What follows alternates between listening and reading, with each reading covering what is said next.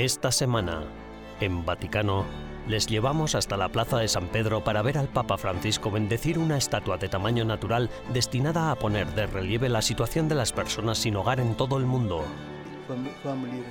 Nos sentamos con el cardenal Sara para hablar de su nuevo libro Catecismo de la Vida Espiritual. Y seguimos con el segundo episodio de nuestra serie sobre inteligencia artificial y fe. Esta semana nos centramos en la confianza. ¿Podemos confiar en máquinas que potencialmente podrían llegar a gobernarnos? Todo esto y mucho más, ahora en Vaticano.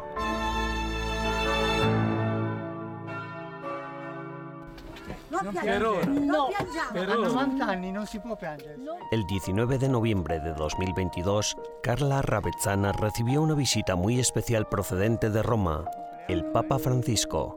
Las raíces familiares del Santo Padre se remontan a la región italiana del Piamonte, donde Francisco viajó para unirse a la celebración del 90 cumpleaños de su prima. El padre del Papa, Mario José Bergoglio, vivió en la diócesis de Asti antes de emigrar a Argentina en 1929. Los abuelos maternos del pontífice también emigraron a Argentina desde el norte de Italia. El Santo Padre aprovechó la ocasión del cumpleaños de su prima, además de para asistir a la fiesta familiar, también para celebrar la Santa Misa en la Catedral de Asti el domingo por la solemnidad de Cristo Rey. La homilía del último domingo del año litúrgico, aprovechando que se encontraba en tierra de sus antepasados, el Papa quiso reflexionar sobre las raíces de la fe. Animó a los católicos a preguntarse si Jesús, el Rey del universo, era también el Rey de sus vidas. Cristo se enfrentó al odio del mundo, continuó Francisco, y no se limitó a mirar como un simple espectador. E croce Hermanos, hermanas, hoy nuestro Rey nos mira desde la cruz. Depende de nosotros decidir si ser espectadores o involucrarnos. ¿Soy espectador o quiero involucrarme?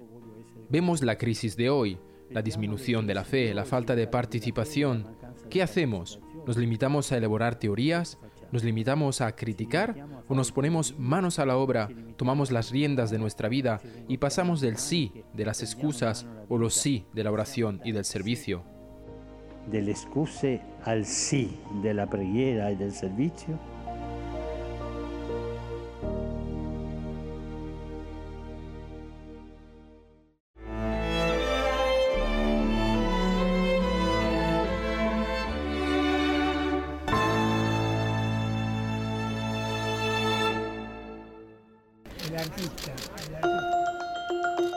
El 9 de noviembre, justo antes de la audiencia general en la Plaza de San Pedro, el Papa Francisco bendijo una escultura que pone de relieve la difícil situación de las personas sin hogar. Bajo el título Cobijo, es una obra de bronce de tamaño natural que muestra la figura de un indigente cobijado por una manta tirada por una paloma en vuelo. La imagen fue presentada apenas cuatro días antes de la sexta Jornada Mundial de los Pobres, celebrada el pasado domingo 13 de noviembre. El objetivo de Sheltering es llamar la atención sobre el problema de los sin techo en el mundo.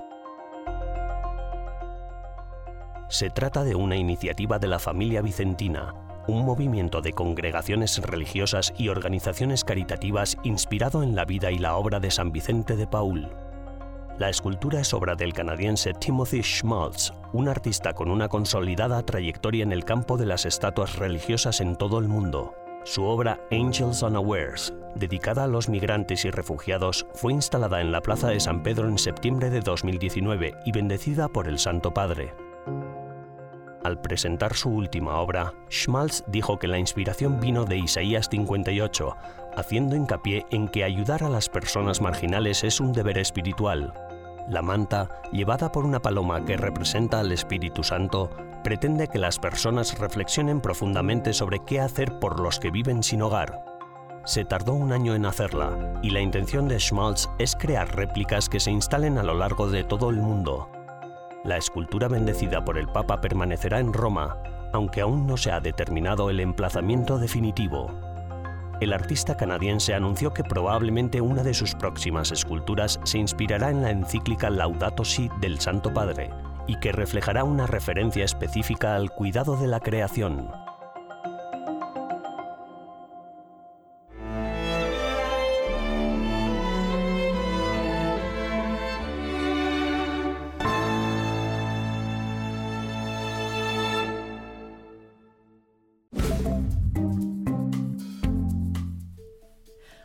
Bienvenidos al Vaticano Updates de esta semana, las noticias más importantes del Santo Padre y del Vaticano. En el marco de su visita a Limina, los miembros de la Conferencia Episcopal Alemana fueron recibidos por el Papa Francisco en el Vaticano. Durante el encuentro de dos horas, el Santo Padre habló con los obispos alemanes sobre el controvertido camino sinodal en Alemania. Según la Santa Sede, los dicasterios de la Curia también criticaron el método, el contenido y la estructura del camino sinodal. La Congregación de Propaganda Fide, un departamento del Vaticano dedicado a la actividad misionera de la Iglesia, celebra su 400 aniversario. Una conferencia de tres días en el Vaticano trató de examinar la historia centenaria de este departamento, incluyendo su impacto global en la actualidad. Como parte de una reforma del Papa Francisco, el Dicasterio para la Evangelización se combinó con la Congregación de Propaganda Fide a principios de este año. El jueves 17 de noviembre, el cardenal Pietro Parolin ofreció una misa por la paz en Ucrania en la Basílica de Santa María la Mayor de Roma. El secretario de Estado del Vaticano dijo en su homilia que no hay situación tan comprometida que el Espíritu de Dios no pueda resucitar. La misa marcó el 30 aniversario del restablecimiento de las relaciones diplomáticas entre la Santa Sede y Ucrania. El Papa Francisco ha expresado sus condolencias por las víctimas de un atentado mortal en una concurrida calle peatonal de Estambul, que ha causado la muerte de seis personas y la hospitalización de otras 80. Entre las víctimas hay dos niñas de 9 y 15 años. El mensaje publicado por la Santa Sede indicó que su santidad reza para que ningún acto de violencia desanime los esfuerzos del pueblo de Turquía por construir una sociedad basada en los valores de la fraternidad, la justicia y la paz. El 8 de diciembre, solemnidad de la Inmaculada Concepción de la Virgen María, el Papa Francisco rezará frente a la columna mariana en la Plaza de España de Roma. Cada año, el 8 de diciembre, la Iglesia Católica celebra el dogma proclamado en 1854 de que Dios preservó a María del pecado original en su concepción.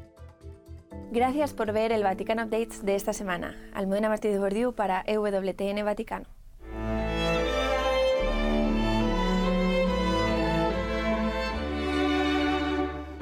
En breves instantes regresamos con más en Vaticano.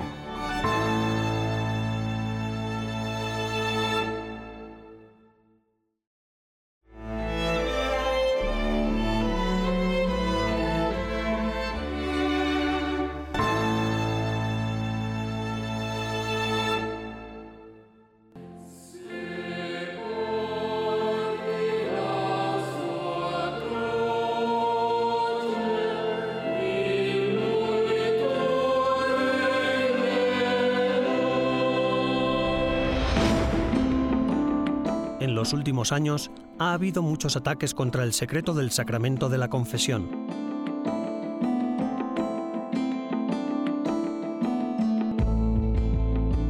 La causa aparente es la publicación de numerosos informes acerca de los presuntos abusos sexuales cometidos por el clero. Estos informes han generado en la opinión pública una legitimación ficticia que hace creer que las autoridades civiles pueden llegar a intervenir en el ámbito de la libertad religiosa, pretendiendo específicamente vulnerar el secreto sacramental de la confesión cuando se trata de abusos sexuales, algo que, hoy en día, es una trágica plaga presente en todos los sectores de la sociedad. Se llama sigilo sacramental, se, le llama el sigilo sacramental, porque el, sacerdote está mm, vinculado mm, a, todo, a guardar total sigilo eh, de todo lo que recibe en la, dentro del sacramento de la confesión. Este es una, un deber que lo tiene, aunque le libere el penitente del, deber de, de, sigilo, el, el, confesor lo tiene que mantener. El, el, penitente no puede liberarlo del sigilo. O sea, es una cosa, algo, es un deber mm, que un, el ministro ha actuado en la posición del creador, que es el único que puede perdonar los pecados, y, en esa, y él no puede disponer, ni tampoco el penitente puede disponer. El Catecismo de la Iglesia Católica explica que, dada la delicadeza y la grandeza de este ministerio y el respeto debido a las personas, la Iglesia declara que todo sacerdote que oye confesiones está obligado, bajo penas muy severas, a guardar absoluto secreto sobre los pecados que sus penitentes le han confesado. Este secreto, que no admite excepciones, se llama sello sacramental, porque lo que el penitente ha dado a conocer al sacerdote queda sellado por el sacramento. La violación del sigilo sacramental es una pena canónica, eh, una censura canónica que también comporta la excomunión. La violación del sigilo sacramental, eh, incluso si está en este tipo de condiciones, es para el sacerdote eh, una censura late sentencia de excomunión. La censura canónica está regulada por el canon 1388 del Código de Derecho Canónico, que establece que el confesor que viola directamente el sigilo sacramental incurre en excomunión lete sententiae, reservada a la sede apostólica. Quien lo viola solo indirectamente ha de ser castigado en proporción con la gravedad del delito. Es importante distinguir tres aspectos de esta relación entre sacerdote y feligrés, subrayados también en una nota de la Penitenciaría Apostólica del 1 de julio de 2019. 1. Una cosa es el sigilo sacramental, es decir, lo que el sacerdote recibe en el sacramento de la confesión. 2. Otra cosa es el foro interno extrasacramental, como la dirección espiritual. 3. Y por último, la información que se comparte bajo el sigilo del secreto, bajo el cual cae el secreto pontificio. Hace unos meses el Papa eh, quitó del secreto pontificio todas las cuestiones relativas a los, al tratamiento de los delitos de estos, por ejemplo, de pedofilia y tal y cual. Antes estaban incluidos dentro de lo que eh, en las causas penales, ¿no? en, las, en los procesos penales, todo eso era materia de secreto pontificio. El Papa lo ha quitado. ¿Esto qué significa? ¿Que se puede hablar de ello? No, no, esto significa sin más que, eh, que, esto ya no está dentro del secreto pontificio y que estas materias se debe informar a aquellas personas que, eh, que, están, que tienen legitimidad para tener acceso a esas noticias, ¿eh? pero siguen igualmente reservadas. Es importante insistir en la diferencia entre el secreto profesional y el sigilo de la confesión. Este sigilo, como ha afirmado con rotundidad el Papa Francisco, aunque no siempre es comprendido por la mentalidad moderna, es indispensable para la santidad del sacramento y para la libertad de conciencia del penitente.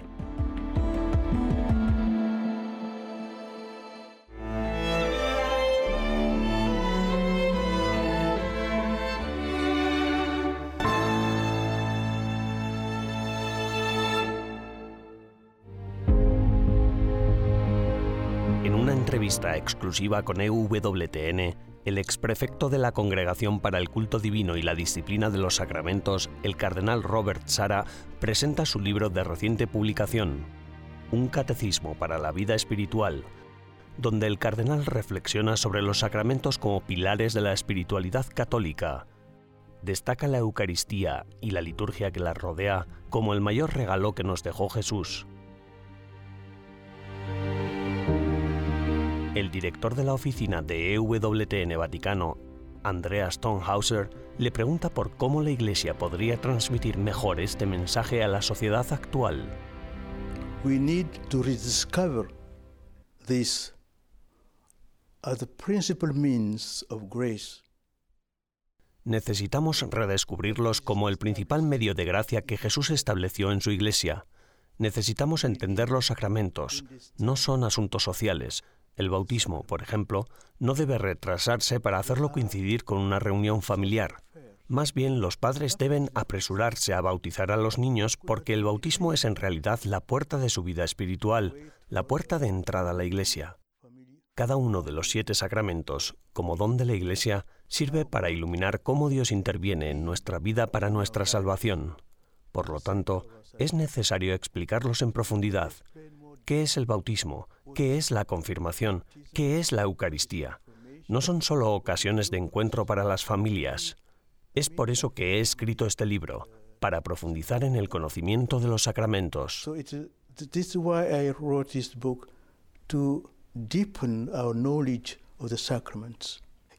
Pero usted también escribe sobre la pérdida de fe en la presencia real de Cristo en la Eucaristía. ¿Por qué considera que esta pérdida de fe es la causa del declive de las comunidades cristianas y cómo podríamos reavivarla? Sé que sin la fe en la presencia real de Cristo en la Eucaristía, la Iglesia se convierte solo en un fenómeno horizontal. La Iglesia pierde el sentido de su existencia. La Iglesia no es una organización social que responde a los problemas de la migración o de la pobreza. La Iglesia tiene un propósito divino, salvar el mundo. Si Cristo no habita dentro de la Iglesia de forma tangible, visible, sacramental, entonces, ¿qué buena noticia tenemos que ofrecer al mundo?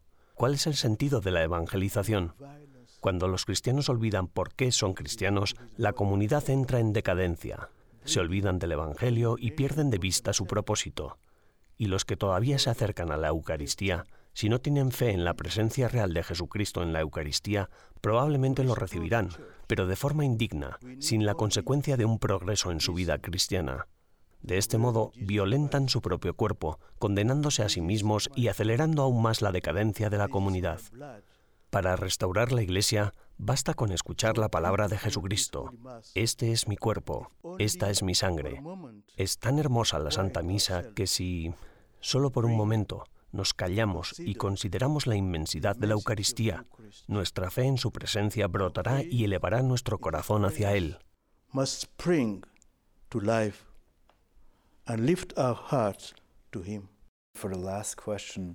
Por último, ¿podría hablarnos acerca de lo que se dice para poner en tela de juicio el sacramento de la Eucaristía hoy en día en Occidente y en particular también dentro de la propia Iglesia?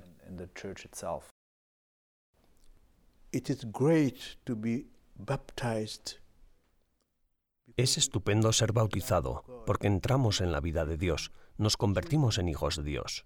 Es grande ser sacerdote porque un sacerdote e incluso un cristiano no es solo un alter Christus, sino que es ipso Christus, es Cristo mismo. Por eso tenemos que estar muy orgullosos de ser sacerdotes y de vivir el sacerdocio con sacralidad. Es hermoso ser confirmado, ser un soldado de Cristo, luchar por Cristo. Es todo un honor. Es estupendo estar casado. El matrimonio es un sacramento muy grande. Celebra la unión entre Cristo y su Iglesia. Si cada cristiano pudiera vivir bien su matrimonio, agrandaría el sacramento, porque concreta los vínculos entre la Iglesia y Cristo, y ese vínculo es perpetuo. Eso es lo que he intentado explicar en este libro, una y otra vez que se descubran, antes de dejar este mundo, los grandes dones que hemos recibido de Jesucristo, que nos hagamos capaces de vivir la vida de Dios. Y os agradezco que hayáis dado a conocer mis, no mis ideas, sino las ideas de la Iglesia, porque yo no he inventado nada, solo transmito la enseñanza de la Iglesia. Así que, gracias por dar a conocer mi libro, y rezo por todos los que lo lean, para que descubran la riqueza de los sacramentos and that he may discover the richness of the sacraments. Muchísimas gracias.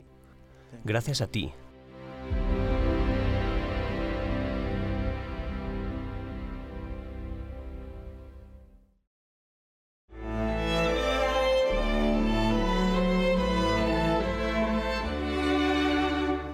Tras una breve pausa, regresamos con más en Vaticano.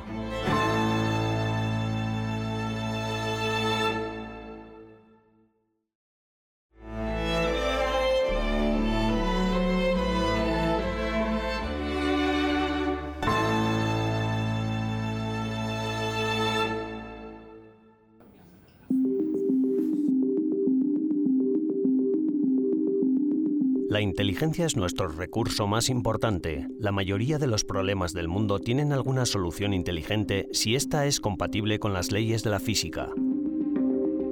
Por ello, las principales empresas y naciones están gastando una enorme cantidad de energía y capital en la investigación de la inteligencia artificial con la intención de averiguar cómo maximizar la inteligencia accesible.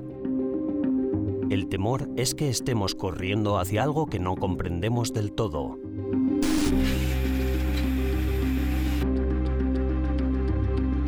Los circuitos electrónicos funcionan un millón de veces más rápido que los bioquímicos. Así que, hipotéticamente, una máquina podría pensar un millón de veces más rápido que las mentes que la construyeron.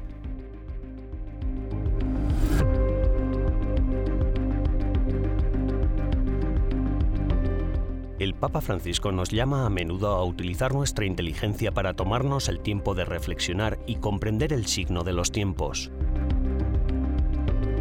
El problema es, ¿qué pasa si los tiempos que vivimos empiezan a ser dictados por los impulsos de valores incognoscibles de máquinas y otras entidades inteligentes basadas en circuitos que no tienen por qué compartir nuestros mejores intereses?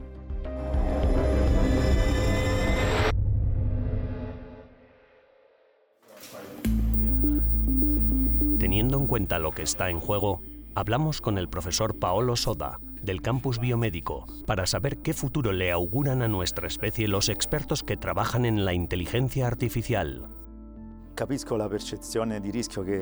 Entiendo la percepción de riesgo que puede tener mucha gente. Es como cuando se produjo la primera revolución industrial. La llegada de las máquinas, como la máquina de vapor, cambió por completo la forma de producir y trajo consigo nuevos paradigmas. Después ha habido varias revoluciones más y ahora hemos llegado a la cuarta revolución industrial. La inteligencia artificial es la protagonista de esta revolución. Yo creo que siempre que prestemos atención a que los humanos estén en el centro de este desarrollo, no correremos ningún peligro es útil fijarse en otras revoluciones industriales para compararlas con lo que ahora estamos viviendo con la inteligencia artificial, pero parece que la esencia misma de la inteligencia está siendo amenazada para ser externalizada y por lo tanto plantea la pregunta, ¿qué valor tiene el trabajo intelectual? Actualmente nos encontramos en el campo de la inteligencia artificial estrecha, pero ¿qué quiere decir eso exactamente? Estamos en este momento en la era de la llamada inteligencia artificial estrecha, sí, es decir, la era de la inteligencia artificial que resuelve problemas muy concretos. Pero, usando el ejemplo de los smartphones, contamos con técnicas de reconocimiento facial o de huellas dactilares para desbloquear nuestros dispositivos. Así es que esta inteligencia artificial no es capaz de resolver problemas generales. Todavía estamos en el contexto de la investigación. Incluso cuando vemos aplicaciones muy llamativas para nuestra imaginación como las de Google o Amazon, siguen siendo aplicaciones en un contexto muy específico. Los algoritmos disponibles hoy en día son capaces de aprender contextos específicos, aunque con cierta amplitud. Piensa en el reconocimiento del habla o procesamiento del lenguaje natural. Todavía seguiríamos en un dominio concreto y específico. En una década, probablemente, iremos hacia la inteligencia artificial general, situaciones en las que la inteligencia artificial será capaz de armonizar conjuntamente informaciones heterogéneas procedentes incluso de ámbitos diferentes. Grado.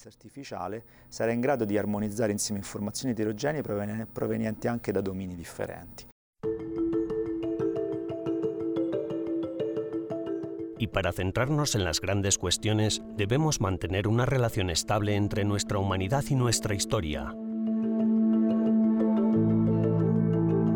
Giacinto Barresi es un investigador que colabora en el campus biomédico de Roma e investiga la relación entre lo humano y lo robótico. Hablamos con él sobre la era digital que ya nos rodea y sobre las próximas seducciones y aprietos que nos esperan a todos con el poder y la destreza hipnótica de los futuros sistemas de inteligencia artificial. Como humanos, ¿cómo considera que debiéramos orientarnos en un mundo así? En muchos sentidos, no podemos pensar en el ser humano sin su historia, ni en la humanidad en su conjunto, ni en el individuo. Sus historias son necesarias. La historia tiene un pasado que debe ser recordado y tiene un futuro que debe ser moldeado de acuerdo con el valor que cada uno de nosotros tiene. Por lo tanto, hagámoslo según los principios que se basan en la moral. En una moral que dentro de unos límites podría ser diferente, pero siempre dentro del respeto al otro y al hecho de que nunca se haga al otro lo que a uno no le gustaría que le hicieran. Así, siempre partiremos de una pauta, no en una simple pauta técnica, sino en una pauta que sea un principio que debe seguirse al poner en marcha cualquiera de estas tecnologías, debido a su acción potencial. De hecho, en realidad, al hacerlo, solo ofreciendo estas posibilidades afectamos la historia de alguien y siempre deberíamos procurar entender cómo se podrían utilizar estas potencialidades. Al introducir estas máquinas y aparatos, invadimos la historia de otros con un elemento que podría ser imprevisible. Un elemento que podría ser imprevedible. Última instancia, nuestra seguridad y cordura exigen que volvamos a una mejor comprensión de nosotros mismos. Como dice René Girard, la humanidad es hija de la religión. Ahí está nuestra historia y nuestra comprensión de nosotros mismos. Ambas cosas serán necesarias para mantener el equilibrio durante los cambios tecnológicos que se avecinan.